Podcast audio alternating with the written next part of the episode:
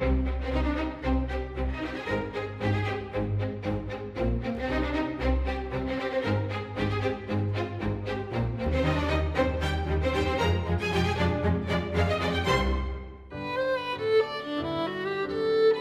Não entrará na nossa equação durante esta semana saber que ligação os portugueses têm ou não aos feriados e àquilo que esses dias lhes proporcionam.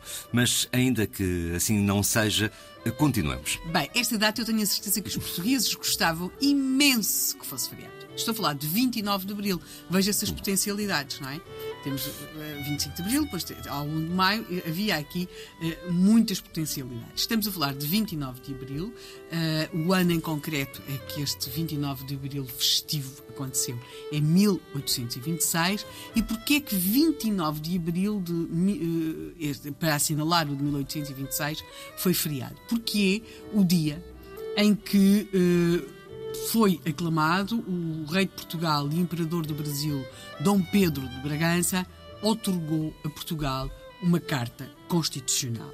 Uh, também pode perguntar, ah, mas uma carta constitucional, mas o que é, que é isso da carta constitucional? Bem, enquanto e até mais ver, é o texto constitucional que mais tempo esteve em vigor em Portugal. Portanto, uh, não vamos assim fazer muito surbolho, ai, a tal, outorga da Carta Constitucional. Bem, uh, apesar de estar esquecida, vigorou neste país, é certo que sofreu sucessivas revisões, atos adicionais, isso é normal nos processos das Constituições, uh, ou dos textos constitucionais. E porquê que é uma carta? É uma carta porque ela não nasce num Parlamento, ela, de alguma forma, é uh, entregue a Portugal uh, por Dom Pedro. E, o que, é e porquê em abril de 1826? Acontece o seguinte: o rei Dom João VI tinha morrido, morreu em março de 1826, uh, e Portugal tem nesse momento uma circunstância muito especial e que é o rei, o herdeiro, que seria Dom Pedro de Bragança, é também imperador do Brasil. Uh, é uma situação complicada, tem, tem dois reinos. Uh, nós já tínhamos tido essa experiência quando fomos governados pelos Filipes, mas para já a Espanha até era aqui ao lado, não ficava do outro lado do Atlântico. Portanto, a situação não pareceu uh, ser possível e, portanto, o que vai acontecer é que Dom Pedro abdica, abdica na sua filha, mas desse ato de abdicação faz também parte o, o, aquele que renunciava a ser rei de Portugal, que abdicava na sua filha, entregar ao país um documento constitucional pelo qual esse país se orientaria, porque, eh, e que seria, falando de uma maneira um pouco apressada e grosseira, se quisermos, era um texto. Portugal já tinha uma Constituição, eh, que era a Constituição de 1822, mas era considerada uma Constituição se quisermos, muito radical.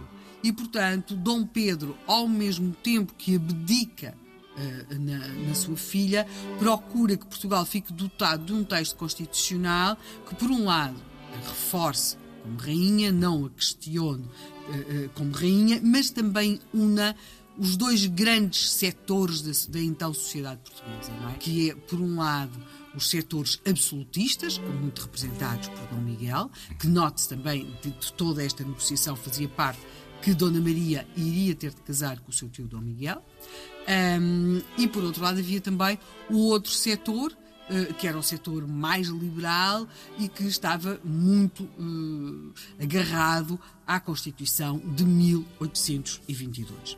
Esta Constituição uh, vai estabelecer, por exemplo, um, um poder, um, um, poder do rei que é o chamado poder, esta Constituição, não, esta Carta Constitucional, é mais correto chamar-lhe assim. Não há colisão entre os dois textos? Ah, claro, claro. A, carta, a, Carta, Constitucional uhum. revogou claro. uhum. a, a, a, Constituição de 1822 e, e, e portanto, a, a, Carta Constitucional passa a vigorar, uh, o rei passa a ter um, um, poder moderador, tem um poder crescido, até também no lado executivo. Uh, por exemplo, estabeleciam-se algumas coisas.